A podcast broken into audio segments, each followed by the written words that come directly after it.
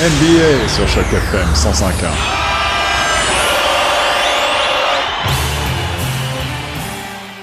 Bonjour, c'est Cédric ici pour Choc FM, pour C'est du sport. On avait le plaisir d'avoir avec nous euh, l'entraîneur, euh, le coach Patrick Mutombo, entraîneur du Raptor 905. Bonjour Patrick, comment ça va aujourd'hui? Bonjour Cédric, ça va bien. Merci de merci d'être venu. Euh, Patrick, euh, bon, déjà, c'est un plaisir de vous avoir parce qu'on n'a pas énormément de francophones dans la NBA et même dans la G-League. Donc, euh, on va essayer de tracer un peu votre parcours, mais pas aller trop en profondeur. Déjà, euh, vous êtes d'origine congolaise, enfin, on, peut se tutoyer, parce que tu es d'origine congolaise, qui est un grand pays de foot, euh, disons, comme beaucoup d'Africains. Qu'est-ce qui t'a amené au basket? Oh, c'est vrai que c'est en, en étant du Congo, bon, je sais pas, je, je, pense que Dieu a probablement mis en moi cet amour du du basket. J'ai commencé comme comme tout Africain qui se respecte à jouer euh, d'abord au foot. Et j'ai commencé le basket euh, relativement tard, à l'âge de 14 ans et demi, lorsque ma famille a a déménagé, a immigré en Belgique.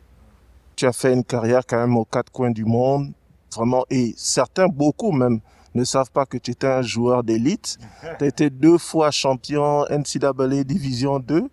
Donc, euh, pourquoi, pourquoi, par exemple, après une aussi belle carrière, tu as décidé de te lancer vers le coaching euh, assez tôt quand même, 30, 31 ans?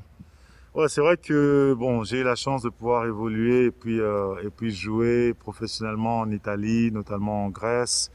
Et euh, j'ai arrêté de jouer, j'ai arrêté de jouer parce que euh, j'avais des problèmes de dos à un moment donné, relativement jeune, à l'âge de, de je crois 28, 29 ans.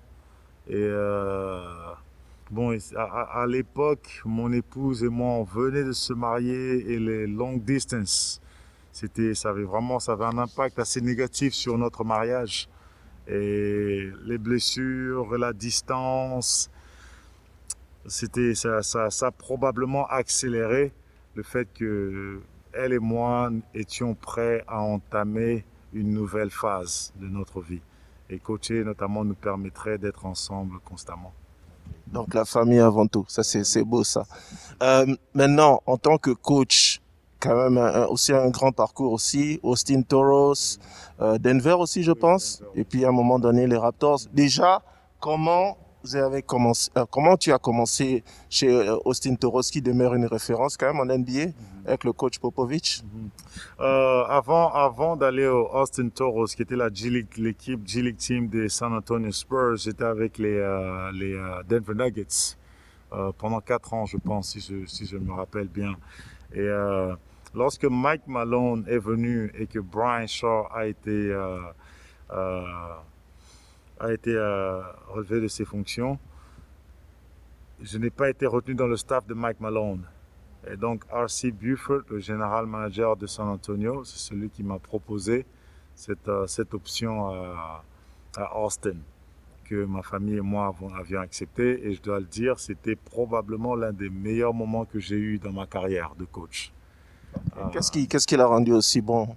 Euh, c'était la simplicité. Je pense que je retrouvais la pureté de, la raison pour laquelle nous faisons ce que nous faisons. Euh, J'avais énormément de temps avec la famille. Euh, les moyens étaient assez modestes, très modestes même, je dirais, pour être honnête. Mais en dépit de tout ça, j'avais l'opportunité de de de, de, faire partie d'un très bon programme, euh, mais aussi de pouvoir être présent avec avec mes enfants. Nous avions des jeunes enfants à l'époque. Je pense que mes nos plus âgés, nous avons des, nous avions des jumeaux à l'époque qui avaient deux ans ou deux ans et demi. Donc ça me permettait d'être vraiment avec eux plus que lorsque j'étais en NBA parce que le rythme de vie était considérablement différent quand j'étais en NBA. Donc cette phase-là, finalement, c'est avéré être une phase très très très importante pour euh, pour notre famille, pour pour mon épouse et moi. Donc c'est pour ça c'est pour ça que Austin Toro était euh, était quand même euh, assez important dans notre développement. D'ailleurs, Austin Toros, on voit assez, pas mal, Spurs, pardon. Oui, ouais, Austin Spurs. le Spurs, yeah, voilà. yeah. On voit beaucoup de similarités entre euh, la tradition des Spurs et ce qui se fait maintenant avec les Raptors, dans la culture, développer des jeunes joueurs, beaucoup d'intégrité, pas le côté superstar. Est-ce que vous êtes un peu d'accord Est-ce que tu es un peu d'accord avec ça? Ouais, je pense que pour moi, c'est aussi, euh, bon, euh, les programmes, les programmes varient et en tant que coach, euh, on, s'adapte. Et je sais qu'une chose ici, que le leadership stresse beaucoup et que moi aussi, je, j'essaie d'incul- d'inculquer à nos jeunes parce qu'avant tout, euh, Cédric, ce sont, ce sont des jeunes gens. Ce sont des jeunes hommes qui ont besoin de, directives, qui ont besoin de conseils, qui ont besoin de attention, fais pas ci, fais pas ça. Parce que nous avons plus d'expérience qu'eux. Pas parce que nous sommes plus intelligents, c'est seulement parce que nous sommes nés avant eux. Et nous avons vu beaucoup. Et, c'est ça qu'on essaie d'inculquer. Et ça aide lorsqu'on a des jeunes qui viennent et qui sont en mesure d'apprendre. Donc, qui sont déjà, qui sont déjà une terre fertile, là où on peut semer ces, petites leçons et, et, les aider à grandir et à aller. Et si bien quand je parle, et je parle euh, aussi bien aux propres qu'aux figurés et les aider à aller aussi bien au niveau du basket, à aller de l'avant, mais aussi dans la vie. Essayer, essayer d'inculquer à ces jeunes gens des valeurs qui vont leur permettre d'être des leaders dans leur communauté, qui vont, qui vont les aider à être des pères responsables dans leur famille, des maris dignes de ce nom pour leurs épouses, mais aussi de joueurs de basket respectables, que ce soit en NBA, parce que la NBA, c'est pas pour tout le monde. Il y en a quelques-uns qui ont peut-être la chance d'y arriver, et ceux qui, et ceux qui n'ont pas cette chance, qu'est-ce qu'on fait? On arrête de les coacher parce qu'ils ne sont pas assez bons pour être en NBA. Je pense que ce serait faillir à notre appel de coach. Et donc, en fonction de ça, on aide tout le monde à prendre un pas de l'avant. Et ce pas-là, pour certains, ça va être la NBA. Pour d'autres, ça va peut-être être un contrat en Euroleague en Europe. Ou pour d'autres, ça peut être un contrat en deuxième division en Espagne. Qui sait? Mais le fait est que ils sont là et on doit se défoncer pour chacun d'entre eux et les amener de l'avant. Ah, très bien, belle philosophie. Maintenant, fast forward, comment s'est passée l'arrivée euh, aux Raptors? Parce que euh, je pense que c'était en 2016. En 2016. 2016. Bon, oui, parce qu'il n'y a pas beaucoup de relations entre les Raptors et, et, par exemple Austin, mm -hmm. San Antonio. Donc comment comment c'est arrivé tout cela? Euh, Coach Casey, c'est quelqu'un que j'avais côtoyé, euh, qui m'a toujours beaucoup apprécié et qui, qui, qui à l'époque j'étais sous contrat avec les, les avec Denver. M'a dit euh, j'aimerais trouver le moyen de te ramener dans mon staff. Et, et donc lorsque j'étais à Austin, il y a l'un de ses assistants qui est parti et il m'a appelé. M'a dit voilà j'ai une position pour toi. Euh, et j'ai pris le temps d'y réfléchir. Euh, parce qu'à Austin, on était, on, était, on était quand même très bien avec la famille et que j'avais à l'époque la possibilité de prendre le poste de head coach là-bas. Et, euh, je regardais vraiment ce que je voulais faire. Et avec, en prenant du temps de, réflexion, dans la prière aussi, en parlant avec mon épouse, cela s'est avéré. On a réalisé qu'il était temps maintenant de venir à, à de rejoindre les Raptors. C'est tout simplement comme ça que ça s'est passé. Ah mm -hmm. okay. Bon, maintenant, euh, Raptors, c'était sans doute une très très belle décision puisqu'on a vu tout ce qui s'est passé mm -hmm. entre euh, le titre avec le, le, 905 et puis qui a permis l'émergence de, de, de, des joueurs d'élite maintenant et puis évidemment le grand titre avec euh, le, le, Toronto Raptors. Donc, déjà, dans toutes ces expériences-là en tant que coach, est-ce qu'il y a un coach qui en particulier qui t'a marqué ou alors qui est ton inspiration? Ah, C'est une belle question. Je suis, je suis quelqu'un qui vole beaucoup. Je suis quelqu'un qui vole beaucoup et qui apprend beaucoup. Donc il y a, beaucoup de coachs que, j'observe, il y a beaucoup de, de coachs. C'est-à-dire que chaque coach que j'ai côtoyé a laissé une empreinte sur moi. Euh, en commençant par mon coach à l'université, qui est encore l'un de mes mentors le plus proche, Mike Dunlap. Mike Dunlap ouais. voilà, qui a aussi coaché un an euh, à Charlotte et qui est maintenant assistant coach avec les Milwaukee Bucks. Mm. Euh, il y a aussi euh, coach Casey avec lequel j'étais très proche, qui a, qui a quand même pris beaucoup sous son aile. Il y a aussi Nick Nurse avec, une, avec lequel j'étais assistant, nous étions collègues, et puis j'ai vu son émergence en tant que head coach et voir un peu son parcours et les différentes choses qu'il a dû ajuster. Euh, il y a aussi Sergio Scariolo qui était ah, peut-être oui. ici en tant qu'assistant coach, mais probablement l'un de mes amis les plus intimes dans la profession et je pense l'un des, des, tacticiens les plus fins que le monde du basket connaisse. Euh, donc j'ai eu, j'ai eu, il y a beaucoup de gens qui, qui ont, qui ont laissé. Il y a George Carr qui était mon premier coach, ouais, avec lequel j'ai j'ai j'ai euh, j'ai dîné euh, il y a 2-3 jours. Ah oui. Euh, donc tous ces gens-là, euh, ce sont des gens qui, qui ont eu un impact sur moi, mais aussi des gens que j'appelle encore pour essayer de d'apprendre et, et d'acquérir plus de sagesse. Mais aucun contact avec coach Popovic pendant l'expérience à Austin?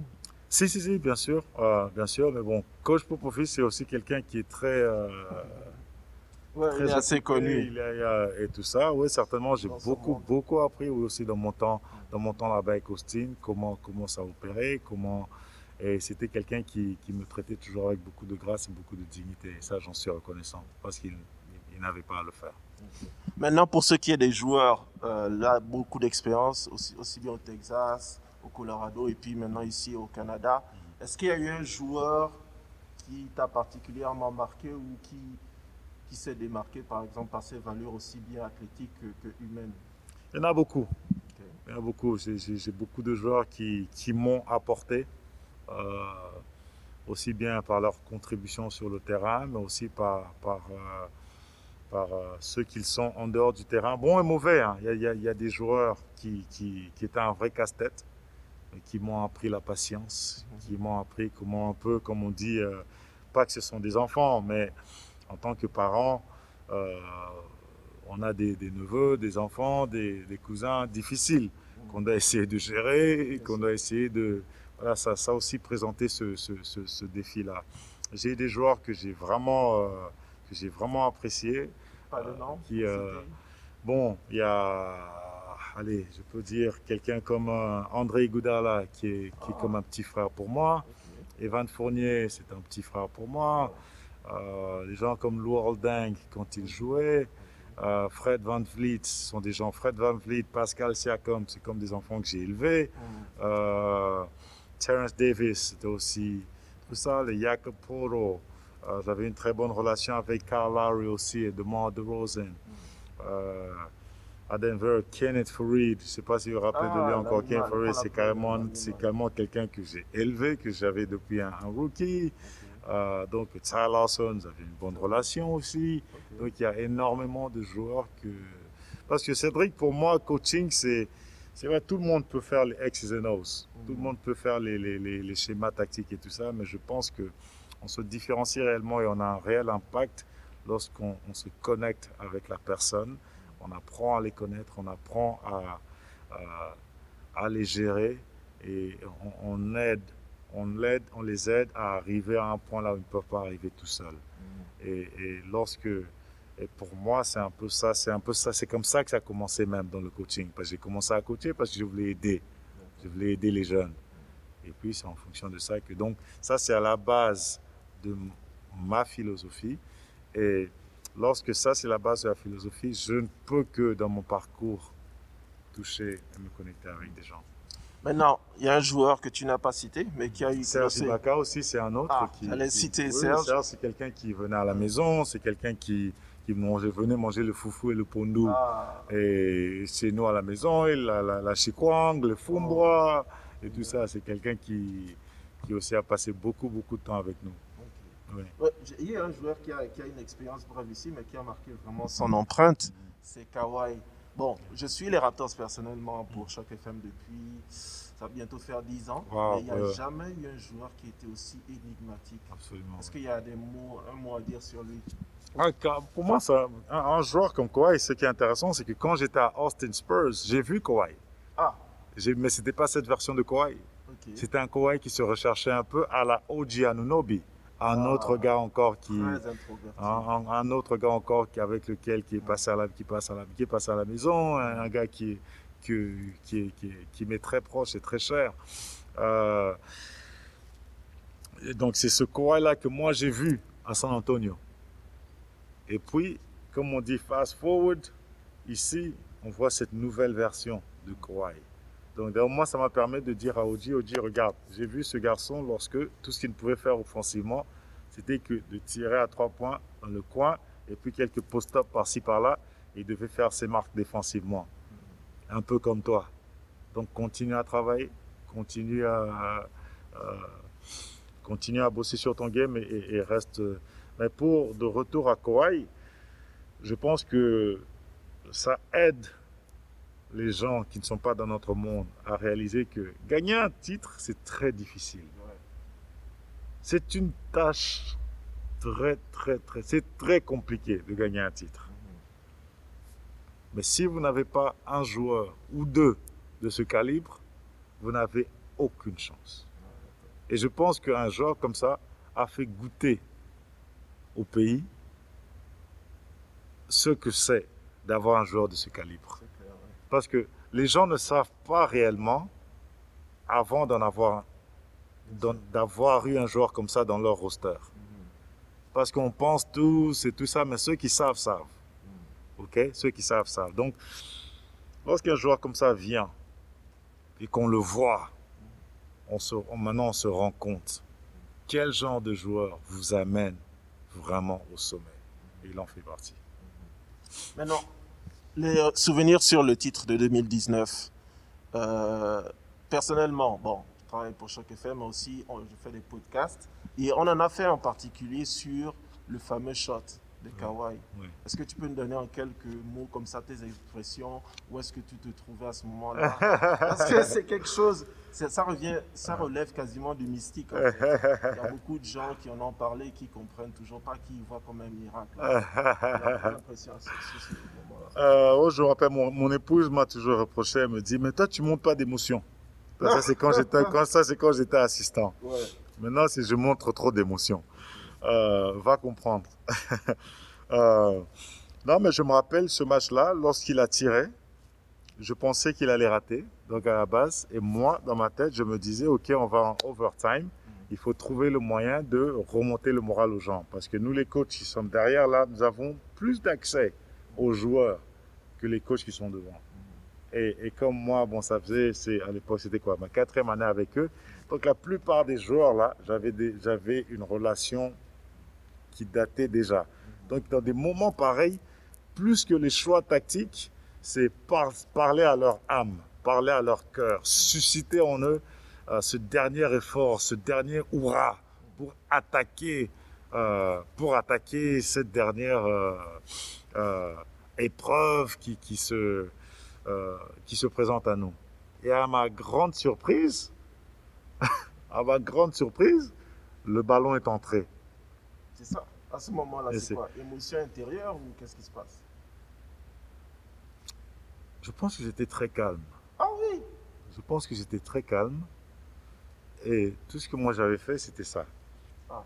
Si, si tu regardes la, vidéo, la vidéo. Oui, si tu vérifies la vidéo, je pense que tout ce que moi j'ai fait, c'était ça. Et à partir de là. Donc pas de course sur le terrain comme tout le monde? Non, non. Ah, si tu regardes, je n'avais pas je ne sais pas pourquoi, je, je, ne sais pas. non, parce que moi, je veux dire, euh, juste brièvement, euh, comme je disais, ça fait plein d'années qu'on fait ça. Et moi, je me rappelle, je pense j'étais à côté d'un journaliste philippin ou je ne sais pas de quel pays. C'était la première fois que je voyais des journalistes se jeter dans les bras les uns des autres. C'est ça, c'est ça. Non, c'était un moment, c'était un moment magnifique. Ouais. C'était un moment magnifique. Mhm. C'était un moment magnifique. Mhm. C'est juste que ma joie s'est manifestée comme ça. Ok, maintenant, l'émotion au moment de recevoir, savoir maintenant que vous aviez le titre, mhm. est-ce que vous avez fait un peu le fil de, fil de ta vie ou bien tu te dis juste, bon, voilà, c'est bon, c'est fait? Non, ça c'était quand même quelque chose de, pour moi, je pense que lorsque le sifflet, lorsqu'ils ont sifflé, André Goudala, avant même la fin du match, il restait quelques secondes, André Goudala a quitté, a quitté le terrain, il est venu m'embrasser. Oh, ok.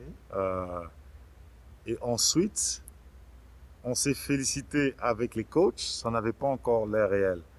Pour moi, c'est lorsque euh, j'ai embrassé Masai, euh, c'est là que j'ai réalisé ce qu'on avait accompli. Parce que j'étais avec lui depuis Denver. On a toujours parlé de gagner, gagner, gagner, gagner, gagner. Et là, on se retrouvait. Donc, il n'y avait pas une meilleure équipe que nous. Hmm. Nous étions le standard, nous étions arrivés au sommet. Ça, ça a commencé à, La deuxième phase, donc après on a pris les photos, etc. Tous les Africains ensemble, ceux du Nigeria, ceux du Congo, ceux de... etc. C'est lorsque je suis retourné dans ma chambre d'hôtel et que j'ai appelé mon épouse. Et c'est là que je me suis rendu compte de ce qu'on venait d'accomplir. Parce que moi, je suis un gars, bon, je suis né à Kinshasa, en RDC. J'ai grandi là pendant 13 ans. Mes parents se sont battus. Euh, qu'est-ce que je qu'est-ce que qu'est-ce que je fais là ça. Comment je me retrouve ici? Et c'est là que moi j'ai pleuré. Ah, C'est oui. là que je me suis effondré et j'ai réalisé que ça, ce sont des choses qu'on voyait à la télé. Ce sont des choses que tu regardes comme si tu te dis, euh, tu, tu ne penses pas que ça pourra t'arriver à toi aussi un jour. Ouais, c'est une grâce. Et une grâce exceptionnelle. C'est là que moi, lorsque j'ai vu mon épouse, c'est là que la réalité de, de ce que je suis, d'où je viens, d'où on est sorti, de ce qu'on a dû surmonter, des épreuves qu'on a dû surmonter pour arriver là où on est. Même quand on a commencé en NBA, même tout ça, aller en G-League et puis perdre dans les playoffs, se faire, euh, se faire swept, se faire éliminer par, euh, par, euh, Cleveland. par Cleveland, être la moquerie de la NBA et tout ça. Et finalement, on se retrouve là. C'est. Même, même d'en parler, même de rentrer Ouais, dans ouais, ce moment-là, je me rappelle exactement où j'étais dans ma chambre, quel coin de ma chambre d'hôtel. Cette émotion, c'est. Et c'est, ça m'a beaucoup de gratitude envers Dieu. Beaucoup de gratitude envers Dieu parce que ce n'est pas tout le monde qui a la chance de, Oh, de, de, de- de vivre ça. très peu, très peu. Justement, un mot sur, euh, sur Maasai. Oui. C'est quelqu'un. C'est sans doute beaucoup de gens dans le milieu, en tout cas de la presse, on pense que il est sans doute appelé encore à aller plus haut que les Raptors, peut-être devenir le, le commissioner de la NBA, ou peut-être aspirer à des fonctions politiques, on ne sait pas. Qu'est-ce que on peut dire Qu'est-ce qui rend, qu'est-ce qui le rend si particulier en tant que leader?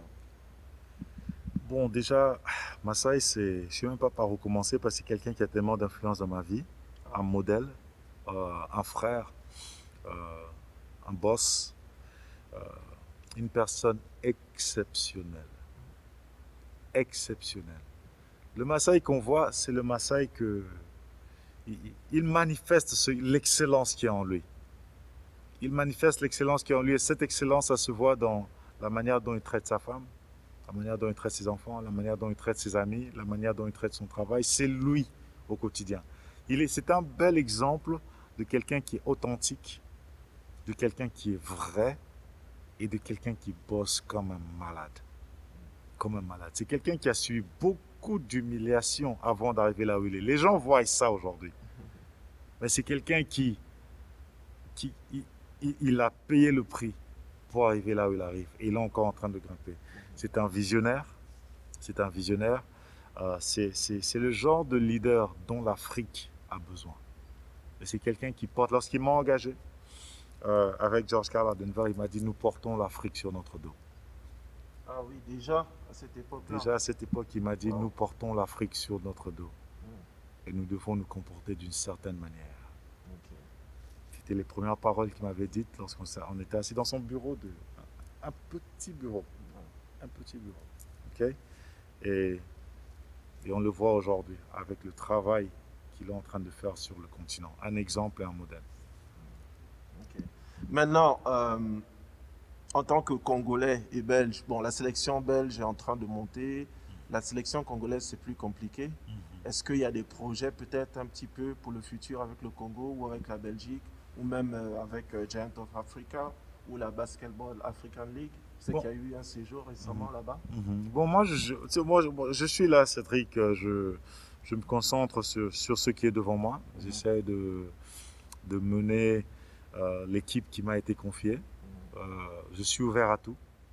Je suis ouvert à tout, euh, notamment avec nos amis du Congo. On a eu quelques discussions et bon, il y a des choses qui doivent se mettre en place, notamment au niveau professionnel, au niveau du sérieux.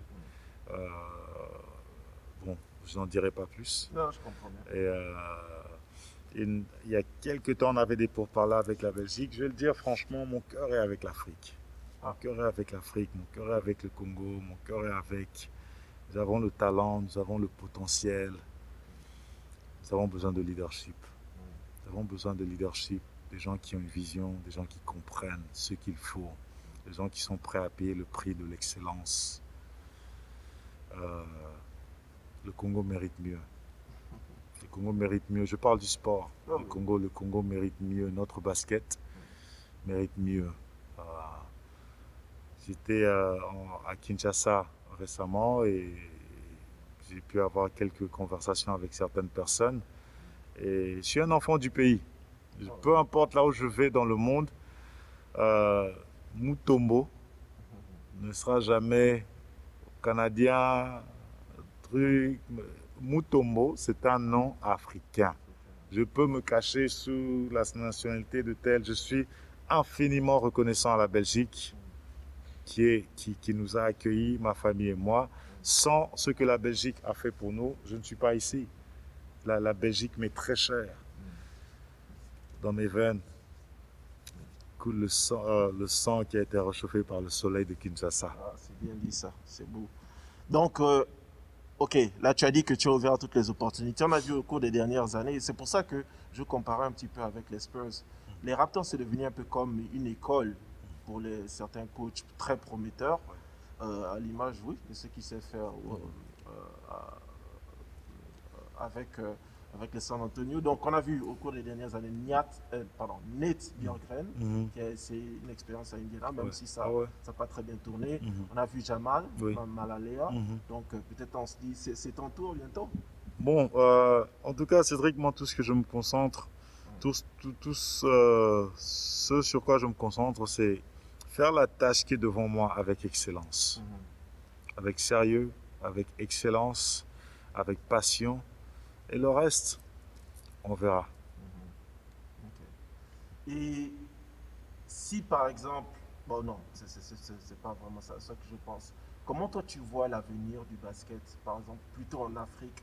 Parce que beaucoup de potentiel, Mhm. énormément de joueurs Absolument. bon, qui sont obligés d'a- d'avancer avec la, la binationalité, mais on Mhm. voit que, par exemple, avec Giant of Africa Ouais. et puis les différents camps, ça commence à venir. Mhm. Mais qu'est-ce qui peut faire qu'on va enfin décoller?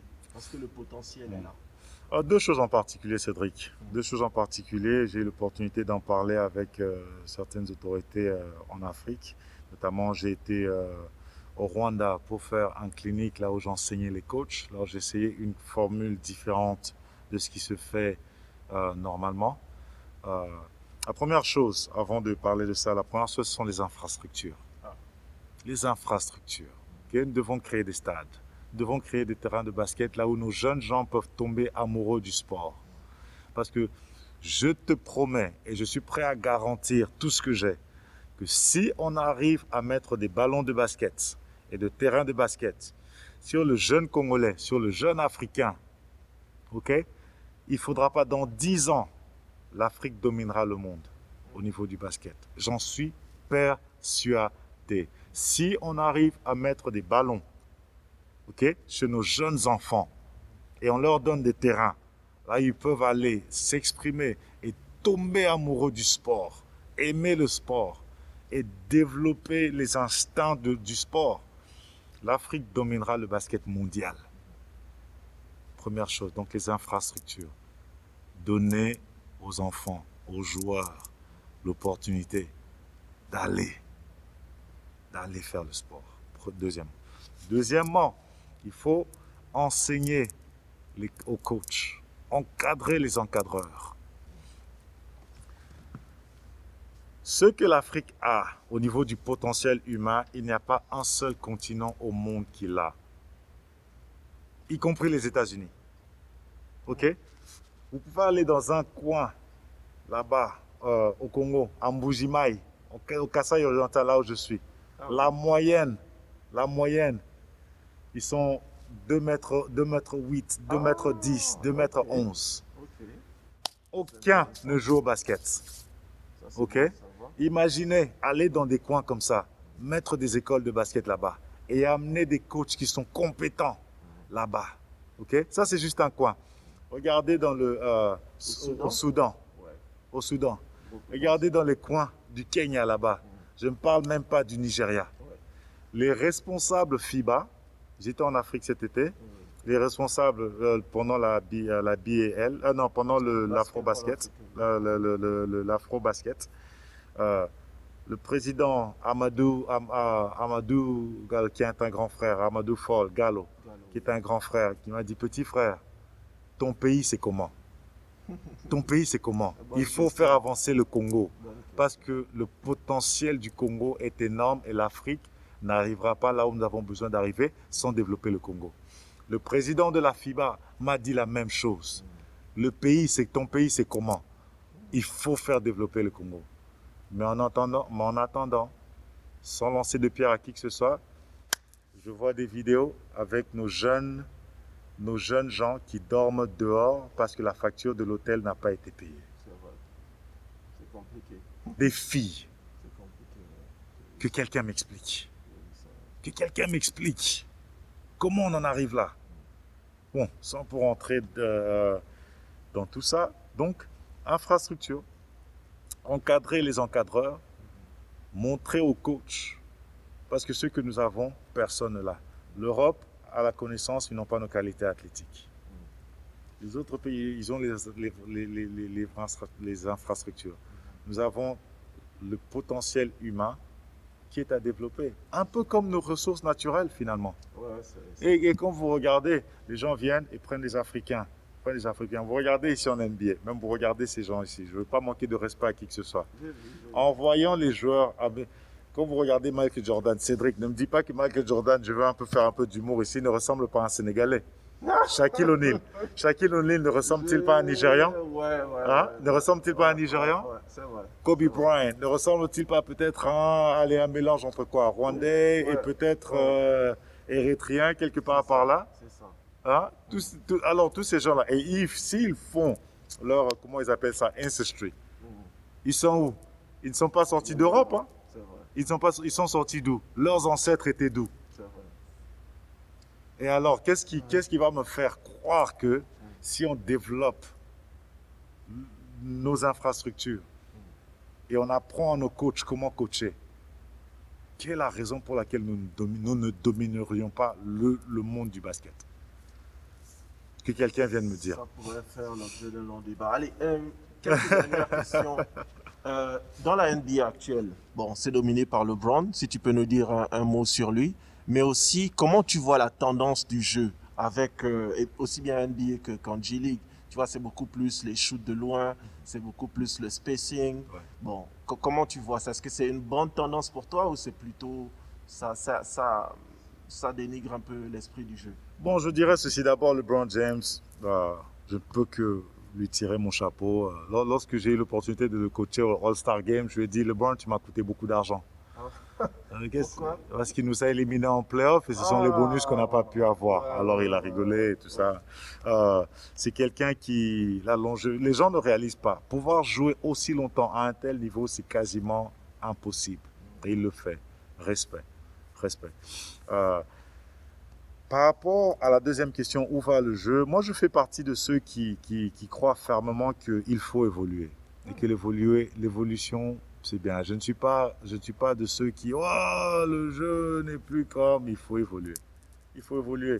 Et je pense que la prochaine étape, c'est on voit de plus en plus, on voit de plus en plus, euh, euh, on voit de plus en plus des équipes qui sont formées sans position fixe, comme on dit, positionless basketball.